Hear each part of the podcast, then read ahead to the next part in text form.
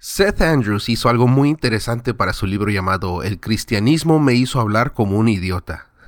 En su libro se inventó una nueva religión para ver cómo los cristianos reaccionarían al escuchar cómo otras personas honran a su Dios de la misma manera que lo hacen con Jesús. Seth se inventó su propio Dios y le puso por nombre Bran. Pero para nosotros pongámosle Francisco, de cariño, Pancho. Pancho, sendero de luz.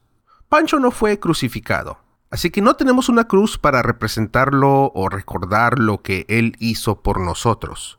A Pancho lo decapitaron. Pancho fue decapitado por nuestros pecados. Hasta suena mejor, ¿no? su herida fue en su cuello en vez de sus manos y sus pies. Si piensas que esto es muy bárbaro, recuerda que Juan el Bautista sufrió la misma muerte. Así que esto no es muy extremo. Ahora, dos mil años después, enfrente de nuestras iglesias de Pancho Sendero de Luz, tenemos un montón de guillotinas por todos lados. En el estacionamiento, en el altar, tenemos guillotinas en nuestra ropa, los tenemos como tatuajes, aretes y collares con las guillotinas. Y no se nos puede olvidar de tener una guillotina en el altar cuando nos casamos. Y el cuerpo de Pancho debe estar acostado sin cabeza, con sangre derramada, en el altar. Esta historia sería el centro de atención en los currículos de nuestros niños, que apenas están aprendiendo a hablar. Nuestros hijos de cuatro años sabrían decir, a Pancho le cortaron la cabeza por nuestra culpa, y me lavo con la sangre de Pancho para entrar al cielo. Hagamos una oración, y te invito a que abras tu corazón a Pancho. Solo Él puede cambiar tu vida. Tienes que purificar tu corazón antes de beber su sangre y masticar su cuerpo. Así que repite después de mí. Pancho, sendero de luz, perdóname por mis pecados, límpiame de mis iniquidades. En el nombre de Francisco comemos tu cuerpo y bebemos tu sangre que fue derramada por nosotros. No hay nada que pueda lavarnos de nuestro pecado más que la sangre de Pancho, porque hay poder en la sangre de Paco. Todo esto te lo pedimos en el nombre poderoso de Pancho. Amén. Gracias Paco, gracias Paco.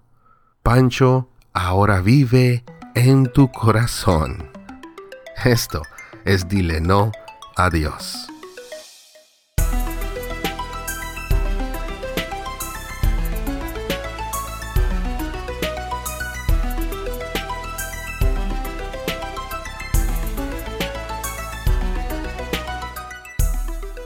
Sabes que es difícil hablar de esto habiendo sido un cristiano pentecostés por 35 años. Ahora tengo 38 y siento que fue ayer que hablaba de esta manera como un tipo dialecto cristiano. Y me refiero al cantadito del cristianito. Hola hermanos, Dios me los bendiga. Gracias a Dios estamos bendecidos. ¿Cómo está este hombre esforzado, valiente de Dios? Gloria a Dios en las alturas por tu vida, hermano.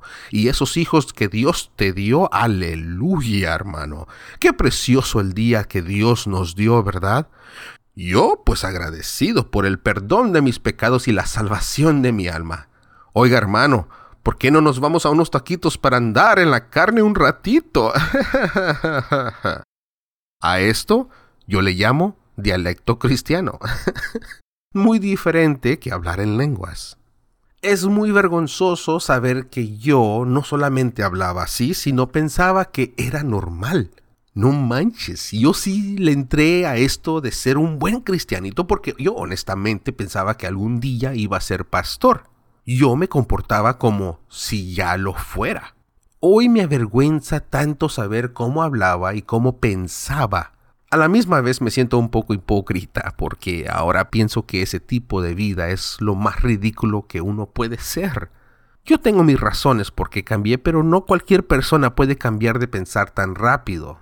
Deja eso, ni comenzar un podcast para declarar que te arrepientes de lo que antes fuiste. En veces siento que me falta mucha empatía para decir lo que digo de la gente que cree en Dios y como no soy un buen pensador ni comunicador, sé que voy a cometer el error de pasarme la línea y faltarle el respeto a la gente. Pero por favor sepan que mi problema no es con la gente, sino con el sistema que la religión pone en la gente. O sea, antiteísmo. Pero me disculpo antemano por si se me escapa un pensamiento que es una directa contra la gente y no contra la creencia de alguna religión. Sé que me va a pasar y sé que me ha pasado. Ser cristiano me hizo creer muchas cosas que no soy. Me hizo pensar que soy un buen músico, que no soy. Si quieres escuchar mi música terrible y mis canciones que escribí, el disco se llama Acceso Live, lo puedes ordenar por Amazon Music o Apple Music. Me hizo pensar que soy un buen maestro, no lo soy. Fui pastor por 16 años y, aunque me la paso muy bien con los jóvenes, no soy un buen maestro. Me hizo pensar que soy un buen esposo, no lo soy, y hablaremos de eso al final del episodio, me hizo pensar que soy un buen padre. Hmm, ¿No lo soy? Me hizo pensar que soy un buen pensador, que no lo soy. Y aunque tengo muchos otros ejemplos, me quiero enfocar en el tema del que cristianismo me hizo pensar que yo era una buena persona, pero no lo fui. Y tal vez aún no lo soy, pero estoy tratando de mejorar. Ahora, ¿por qué pienso que el cristianismo no me hizo una buena persona? Pues para comenzar, yo decía muchas cosas que no tenían sentido. Lo peor es que yo trataba de convencer a otros que yo tenía la razón. Pero en parte no es mi culpa, esto es lo que enseñaban a hacer en la iglesia, y como la teología es pura imaginación del hombre, te puedes inventar tus realidades de Dios o decir las cosas que te convengan cuando estás discutiendo con personas. Lo peor es que la gente se lo cree. Por eso nos enseñan que hablemos usando los versículos de la Biblia para que no puedan cuestionar lo que estamos diciendo. Apliquemos la palabra y hablemos de una historia cuando fui a un hospital. En mis últimos años de ser un buen cristianito se me enseñó algo nuevo. Acompañé al líder principal de la iglesia donde me congregaba, no el pastor, pero básicamente el copastor. Fuimos al hospital para orar por una persona que sufrió un infarto y todavía no se levantaba y estaba en condiciones muy terribles. Toda la familia estaba rodeando a esta persona y este líder con el que yo iba entró diciendo, En este momento los que creemos en Dios vamos a orar por sanidad. Si alguien aquí no tiene fe que esta persona podrá salir caminando de este lugar, es mejor que se retiren del cuarto. Yo voy a orar con fe y sé que un milagro va a suceder aquí en este lugar. Pero si uno de ustedes no tiene fe, esto no va a suceder. Dios nos llama a que tengamos fe y si en su nombre pedimos las cosas, Dios nos oirá. Nosotros podemos mover montañas si tan solo tuviéramos fe, como un grano de mostaza, dice la palabra de Dios. Bueno, me imagino que tú ya sabes el cantadito de hablar en dialecto pentecostés, pero honestamente esa táctica de sacar a los que no tenían fe del cuarto no me la sabía. Interesante porque si el enfermo recupera sus fuerzas, ellos reciben su confirmación que Dios es real, Dios intercede, Dios sigue haciendo milagros, y que todo lo que ellos creen es real. Pero si la persona no se recupera, pues es obvio, muy obvio, que alguien en el cuarto no tuvo la fe suficiente para que Dios hiciera el milagro. Cuando crees en Dios, esto suena muy lógico, suena razonable, pero ahora que le permito a mi mente pensar y criticar, suena, lamento decirlo, ridículo. Ahora, ¿por qué pienso que ser ese tipo de cristiano me hizo una mala persona? Pues imagínate el daño que este líder le causó a esta familia cuando esta persona se murió una hora después de orar en ese cuarto que sí sucedió. Ahora te fregaste. ¿Qué puedes decir? Una de dos cosas fue la voluntad de Dios o alguien no tuvo fe. De igual manera, eres responsable de toda la confusión que ahora se encuentra en los corazones de esa familia. ¿Y cómo se lavan las manos estos líderes para poder dormir en la noche? Diciendo, no podemos cuestionar la voluntad de Dios. Puede ser que tengas un buen pastor y la verdad te demuestre empatía y de la buena, pero están limitados a lo que su religión les permite dar.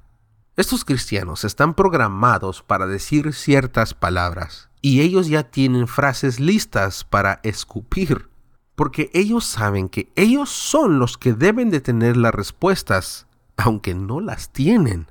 Y una persona después de ser pastor 10 años puede ser que pierda la sensibilidad y simplemente llegue a hacer la oración y si se muere, pues se mueren.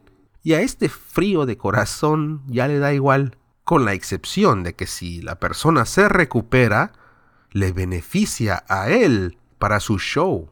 Podrán contar esa historia en la iglesia enfrente de la congregación y levantarán la fe de todos allí. Es triste cuando sabes que todo esto es un truco, un tipo de estímulo mental y emocional, sin, sin la intención de, de ser un truco, pero verdaderamente lo es. Trato de tener cuidado en decir que te están mintiendo, aunque sé que lo he dicho antes, pero no, no, creo que te estén mintiendo porque no están mintiendo al propósito. Algunos pastores tratan de creer lo que predican y comparten lo que piensan que es correcto. Es como si Carlitos va y le dice a Juanito las historias de Santa Claus. Carlitos le dice a Juanito que se porte bien para que Santa Claus le traiga regalos en Navidad. Sí, nosotros sabemos que es una mentira, pero Carlitos no está mintiendo intencionalmente. Pero Juanito sufrirá una gran desilusión en Navidad cuando vea que nadie le trajo un regalito, pobrecito.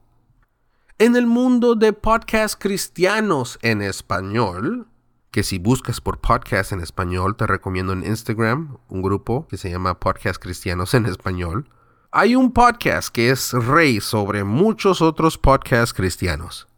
Es un pastor, no lo voy a mencionar, que tiene muchos oyentes y todos le besan los pies. ¿Cómo hablan de él? Me irrita. Yo traté de escuchar su podcast aún cuando era un buen cristianito, pero cómo me enfadaba. Y así como yo enfado a muchos, me imagino, seguro. Pero ahora que no soy cristiano, creo que entiendo la razón por qué esta persona me saca la piedra. En uno de sus episodios más recientes, que me tocó escucharlo porque el algoritmo me lo puso y como estaba yo en la chamba no lo pude cambiar, él propone una pregunta. Una pregunta que nace de la desesperación de ver la mano de Dios obrar en tu vida. Un llanto que todos hemos hecho en oración de pedirle a Dios que nos muestre su gloria, que haga algo, que interceda, que se presente e intervenga a nuestra situación. Dios, por favor, no te escondas de mí. Te digo la verdad, yo claro, he estado allí, especialmente cuando mi esposa se enfermaba o peor cuando mis hijos se enfermaban es lo más bajo que uno puede estar. Entonces este podcaster presenta la pregunta. ¿Tiene algo malo que Dios se esconda? No, no tiene nada de malo, pero sí se me hace muy estúpido. Este pastor dice que al pensar que has perdido algo, lo dejarás de buscar. Pero cuando Dios se esconde, te da la oportunidad de que tu fe crezca. La lógica de este vato es, no hay fe si no hay duda. Si no hay duda, no lo podemos reemplazar con fe. Sus palabras, no mías. Yo sé que el típico cristiano diría, wow, qué profundo, qué palabra rema, tiene razón. Y uno se inventa sus propios mitos y teología también. Uno tiene que tener un poco de resistencia como cuando vas al gimnasio y como masticar chicle, hermano. Eh, no sé, ya, ya tú sabes cómo los cristianos ponen sus ejemplos para darle lógica a sus confusiones. Pero esto yo lo veo como manipulación, porque ahora estos cristianos controlan hasta tus dudas. Te digo que no te dejan pensar por ti mismo. Si tienes dudas, ah, espérate, espérate, espérate. ¿Tienes dudas, hermano? Ah, es porque Dios quiere que te sientas solo un poco para volver a enamorarte más de Él. Es como el matrimonio, mi querido hermano. Pasar mucho tiempo juntos no es saludable. Y empiezan esas estupideces. Pero contestemos la linda pregunta de este güey. ¿Tiene algo malo que Dios se esconda? A mí sí se me hace malo, es más, se me hace estúpido que Dios se esconda. ¿Qué juego está jugando Dios? ¡Qué infantil! ¡Ay, me voy a esconder para que me busquen! Porque los amo. ¿Eso es amor? ¿Eso quiere decir que mi papá se fue a comprar leche cuando yo tenía cuatro años y aún no ha regresado? Porque me ama tanto que se esconde de mí. Mi papá quiere que yo lo vaya a buscar. ¡Wow! ¡Qué amor tan increíble! What a bunch of horse shit.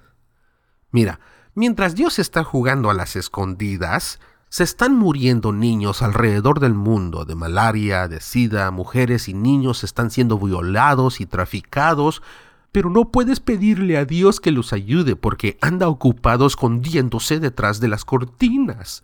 Ah, ah, ah, ah, ah, pero no te puedes enojar con Dios porque lo hace con el propósito de aumentar tu fe. ¿The fuck? No te miento, en mis años de un buen obediente me esforzaría a creer esto. Lo aceptaría y me ayudaría por un rato. Pero así como los salmos dicen de tener sed de Dios, tarde que temprano, esa sed se convertiría en hambre, una hambre por conocimiento. Y tendrás que morder la manzana porque vimos que no fue cierto que si bebemos de su agua nunca tendríamos sed. La verdad, tenemos mucha sed. Las historias que nos contaban de recién convertidos ya no sacian nuestra sed. Vamos a querer más. Y la satisfacción viene cuando tú mismo, con tu propia mente, decides por ti mismo lo que debes hacer, cómo debes actuar, cómo debes amar.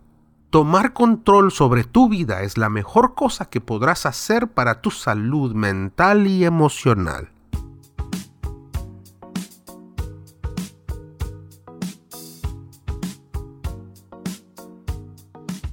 Ok, ese descanso era para mí porque yo me tenía que relajar. Ya estaba escupiendo demasiado en el micrófono. Creo que todos pensamos que somos buenas personas. Por lo menos tratamos de ser. Pero creo que ya sabes de experimentos como cuando le preguntan a la gente si piensan que son buenos conductores de auto y todo mundo dice que sí, que ellos manejan mejor que el típico conductor y cuando los ponen a manejar y los califican, cometen muchos errores y ponen en peligro a mucha gente sin saber que lo están haciendo. En experimentos como estos, nos damos cuenta que la gente maneja muy peligrosamente sin saber que pueden matar a alguien. Aquí en Estados Unidos te pueden meter en la cárcel el momento que lastimes o mates a alguien haciendo algo que ni sabías que era malo. Pero en la religión nadie enfrenta los cargos de lastimar y en casos causar suicidios en la gente. El día de hoy, el daño que la religión causa ya es evidente. Ya tenemos un récord, ya tenemos la historia, ya tenemos todos los datos necesarios para saber que la religión causa mucho daño.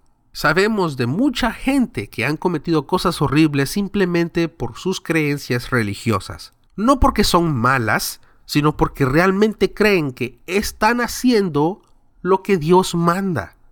Este patrón lo podemos encontrar en el pasado, podemos regresar hasta con Abraham, que estuvo dispuesto en matar a su hijo porque Dios le ordenó hacerlo. Poniendo a Dios antes que la humanidad es una cosa terrible. Yo he estado presente cuando los pastores le preguntan a la congregación si matarían a sus hijos si Dios se los ordena. Y como la gente está tan perdida en la filosofía de la Biblia, realmente la piensan, cuando la respuesta debería ser inmediatamente no. Y la mayoría de esta gente que la piensa en si matarían a sus hijos o no, son buena gente, aman a sus hijos.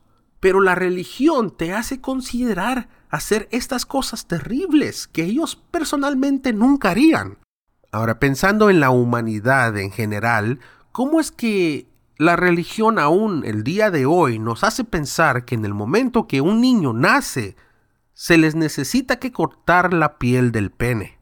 Es asqueroso pensar que alguien dice que está haciendo la voluntad de Dios al arrancarle parte de los genitales a los bebés. Si te digo que debemos de cortarle a las niñas sus clítores ocho días después que nazcan, me sacarías por la ventana. Es asqueroso, pero lo seguimos haciendo con los niños. Steven Weinberg lo dijo mejor, la gente buena hará lo mejor que pueda. La gente mala hará lo peor que puedan. Pero si quieres que buena gente hagan cosas malas, necesitas religión. La religión es lo que empuja la agenda de prohibir el aborto. La religión es la razón del patriarcado, donde el hombre es la mayor autoridad en una sociedad. La religión es la razón de la homofobia, del fanatismo, del prejuicio. ¿Cuántas guerras se han peleado por causa de la religión? Estos cristianos aquí de Estados Unidos se pusieron a orar dándole gracias a Dios en the US Senate Chamber el día 6 de enero 2021 pensando que estaban haciendo la voluntad de Dios. No me digas que el cristianismo es diferente a otras religiones. Son igual de violentos, tal vez un poco más si conoces la historia de los cristianos. Por ejemplo, si piensas que el cristianismo es el verdadero, porque se conoce el nombre de Jesús por todo el mundo, no es que sea el Dios verdadero, sino los cristianos matamos a la mayoría de gente que tenían otros dioses. Si lees la Biblia, ahí están las historias, pero lo continuamos haciendo después de Jesús. Qué vergüenza saber que esa es nuestra historia. Hablando de cosas que nos dan vergüenza, para tranquilizarme un poco más, voy a cambiarle el tono. ¿Has visto la película llamada Cuarto de Guerra? War Room. Antes me encantaba la película ah, porque había una parte donde la protagonista de la película se puso a orar en su casa y comenzó a hacer guerra espiritual. Y le entró tan profundo a su oración que se puso a reprender al diablo y lo correteó por la sala y se salió de la casa esta mujer como echando al diablo fuera de la casa, como tipo smigo.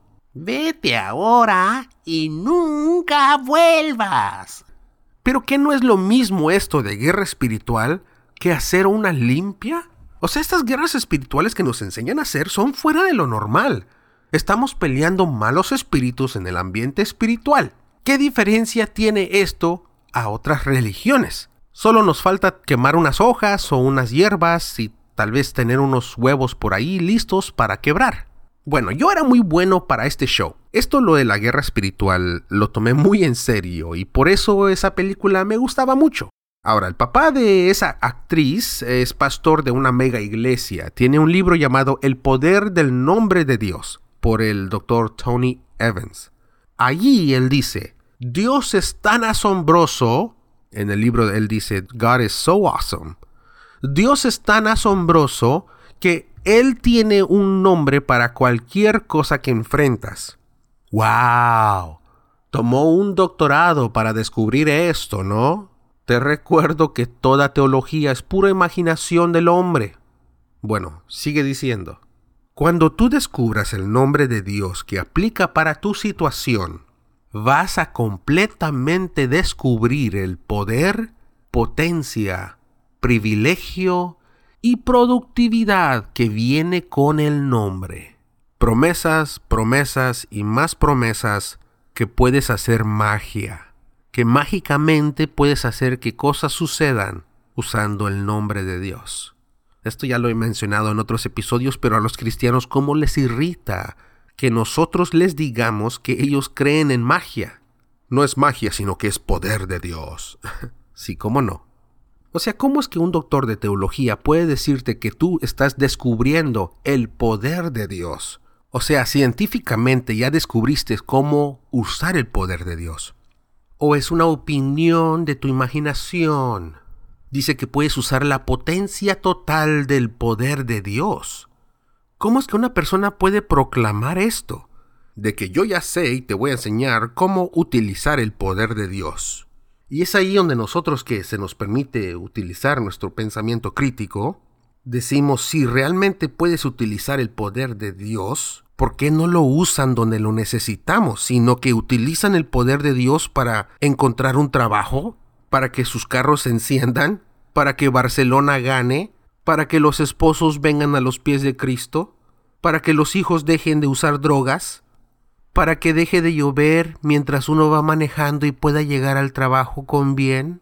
O sea, si realmente has descubierto el poder de Dios, ¿por qué no te vas a los hospitales donde te necesitan? ¿Por qué no viajas a los países donde te necesitan? Pero no, no piensan de esa manera, claro que no. Porque el poder de Dios es para los selfish, para los que solo pueden pensar en ellos mismos. O sea, ¿cómo puede dormir Benny Hinn? ¿Cómo podía dormir Cash Luna? No sé si hay un documental, tal vez ustedes me pueden ayudar a encontrar información si es que eh, personas como Cash Luna se arrepienten de tener esos eventos que tenían donde sanaban enfermos, pero solo a los enfermos que habían pagado el boleto para entrar. No iban a los hospitales y levantaban a los niños enfermos. Me imagino cómo estará la conciencia de ellos sabiendo que hacían puro show. Bueno, pues para dejar de hablar de esta película de War Room, el cuarto de guerra, menciono una última cosa porque me salí de onda. Esta película me vuelve a levantar los pelos del cuello cuando al final de la película venden la casa. Un pastor que está interesado en comprar la casa entra en el armario de un cuarto y dice, Alguien ha estado orando en este armario. La vendedora le confirma, sí, ese es un cuarto de oración. ¿Cómo sabías eso? le pregunta la vendedora. El pastor responde, es como si la oración se penetró. En inglés dice baked pero no sé cómo traducir eso. Cuando fui cristiano, eso me gustó mucho, pero ahora lo pienso y la verdad, qué miedo. Los cristianos creen en brujería, hechicería, sienten espíritus, sienten vibras de otras dimensiones y de otros tiempos. tipo fantasmas, porque si fuera un cuarto de oración para una familia musulmana, ¿será que te podrían sentir eso? yo recuerdo que antes yo decía que sentía malos espíritus o ambientes oscuros cuando íbamos a, a evangelizar en las calles y veía transexuales caminando alrededor de nosotros. Eso me hacía pensar que yo tenía dones espirituales. Automáticamente yo era mejor que otros porque obviamente puedo sentir cuando alguien que estaba viviendo mal andaba cerca de mí. La pastora donde yo asistía la conocían los jóvenes por presentir la fornicación entre parejas jóvenes. Ellos miraban a la pastora y si andaba en pecado, le daban la vuelta antes que la pastora los viera y supiera algo obvio que ya todos sabíamos. Porque aquí entre nosotros, alerta jóvenes, nosotros los adultos que sabemos leer el lenguaje corporal, ya sabemos, ya sabemos que ustedes andan fornicando. La manera que se miran es diferente, la manera que se abrazan o se acarician es muy distinto. No es igual con todos, por supuesto, pero para algunos sí sabemos. Pero como la pastora es pastora, ella no tiene pelos en las lenguas ni el temor de decirle a los jóvenes, Ustedes andan en pecado, ¿verdad? y así habla. Por eso es que lo digo así. ¡Qué miedo que hagamos esto con nuestros jóvenes! Que los hagamos creer que hay brujos. bruja, le acabo de decir bruja la pastora.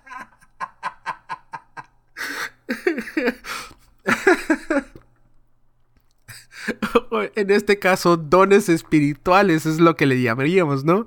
Que nos permite saber cosas misteriosas. Yo me creía tener estos poderes. Y qué vergüenza, qué vergüenza que yo era uno de ellos. Te cuento una historia vergonzosa para terminar. Una historia donde yo reprendí un demonio que había poseído supuestamente a mi esposa. Mi esposa estaba molesta conmigo, no sé por qué. Y nos enojamos los dos aún más en este pleito.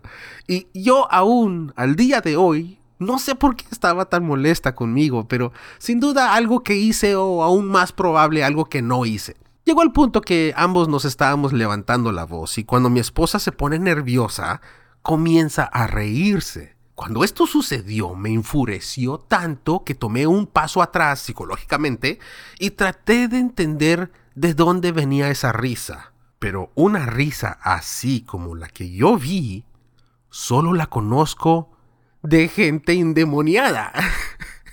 en cuanto tuve esa epifanía, me arrodillé y comencé a clamar la sangre de Cristo. Mi esposa me vio a los ojos, vio el miedo en mí y se fue para el cuarto. Me quedé orando en la sala como unos 30 minutos igualito como la película del cuarto de guerra, del miedo. Me quedé a dormir en la sala, ella no salió toda la noche.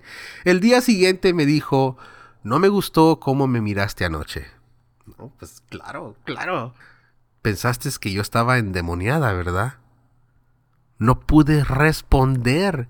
Y ella me dijo, no quiero que me vuelvas a ver de esa manera otra vez. Esta vez sí le pude responder y le dije, ok mi amor, perdón.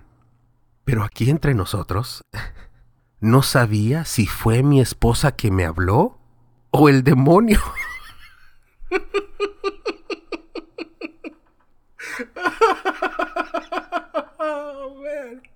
¡Qué vergüenza!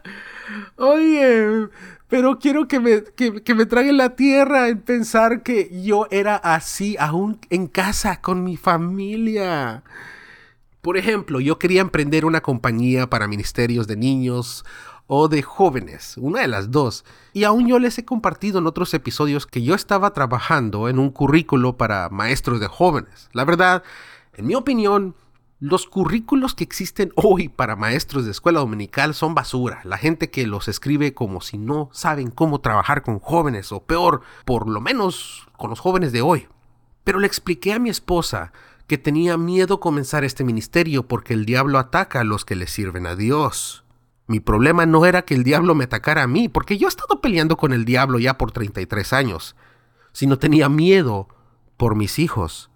Si yo comenzaba un ministerio para niños, el primer lugar donde el diablo iba a atacar iba a ser con los míos. Yo estaba convencido que esto iba a ser el sacrificio que yo tendría que hacer para ser de bendición para otros. Hasta que pensé, ¿qué fregados estoy pensando? ¿Estoy dispuesto en sacrificar mis hijos por Dios como Abraham? Pero peor, como mi padre. Mi padre es pastor y el tiempo que él pudo haber estado con su propia familia se la dedicó a muchas otras familias. Yo teniendo la personalidad que tengo, no lo he podido olvidar y decidí no hacer lo mismo con los míos. Mejor comencé un podcast llamado Sarsa 33. ¡Wow! Tengo rato de no mencionar ese título. Bueno, este podcast de Sarsa 33 Ah, lo tuve por tres años. Durante ese podcast yo cambié mucho. Básicamente comencé como un cristiano medio progresista y terminé siendo un agnóstico al final de ese podcast. Qué vergüenza me da cuando pienso detalladamente las cosas que hacía. Obviamente no todo, tuve buenas amistades, tuve muchos momentos gloriosos, muchos momentos de cielo en la tierra, como tocar en una banda con mi hermano y mi hermana, eh, viajar por todo el país, conociendo diferentes lugares cuando hacíamos giras con la banda. Aún el día de hoy, siendo agnóstico, si mi hermano me pide que le ayude en la batería, yo voy, porque disfruto la energía, la fusión de nuestro entendimiento musical, la manera que nos conectamos emocionalmente por medio de la música, es trascendental, me encanta. Y sabes, lo gozo aún más ahora porque no lo hago para glorificar a Dios, sino lo hago para disfrutar ese tiempo con mi familia y mis amigos. De eso no me puedo avergonzar. Amo a mis hijos, amo a mi esposa, amo a mi familia. Hoy trato de ser la mejor persona posible. Les enseño a mis hijos la potencial que ellos mismos poseen. Cuando ellos preguntan por qué hacemos las cosas como las hacemos, les doy razones prácticas y válidas no los tengo que amenazar con un infierno, con un diablo, con un demonio. No les digo que Dios los está viendo. No les digo que alguien murió en la cruz para que ellos tengan vida y deben vivir agradecidos con esa persona sangrienta en la cruz. Les enseño el valor de la vida. Les enseño a tener compasión, empatía, paciencia, amor y curiosidad. Les enseño a tener una vida espiritual al sentir la música, al leer poemas, en los abrazos de cariño que nos damos, al decirles lo mucho que extraño a la demás de la familia, en ser cariñosos con los animales, por eso vamos a los zoológicos, vamos a los museos, este año vamos a ir en un road trip y los pienso llevar a San Francisco y están emocionados. Los cristianos cometen el error de pensar que la religión tiene un monopolio sobre la espiritualidad nosotros no necesitamos intermediarios para conectarnos con el sentido profundo de la vida. No necesitamos que creer en Dios para conectarnos con la espiritualidad. Eso ya está en nosotros. está todo alrededor de nosotros. Diciéndole no a Dios, te da la oportunidad de disfrutar tu lado espiritual como nunca antes lo habías experimentado. Porque ya no tienes los límites que la religión pone. Podrás ir a la playa y gozarlo como tú quieras. Podrás estar con toda tu familia sin límites, aparte de las que tú pones. Podrás leer libros que siempre te han interesado. Podrás viajar con la familia sin preocuparte que el pastor se enoje que no estés llegando los domingos. Ya no te va a importar si eres un dominguero o no. Eres libre para gozar tu vida. Ya no va a importar si Dios está sonriendo sobre ti o no, sino lo que importa es que tú y tu familia estén sonriendo y gozando la vida. Viva la humanidad, viva la vida, viva el amor. Esto fue Dile No a Dios. Yo soy Isaac Mendoza. Gracias por tu tiempo.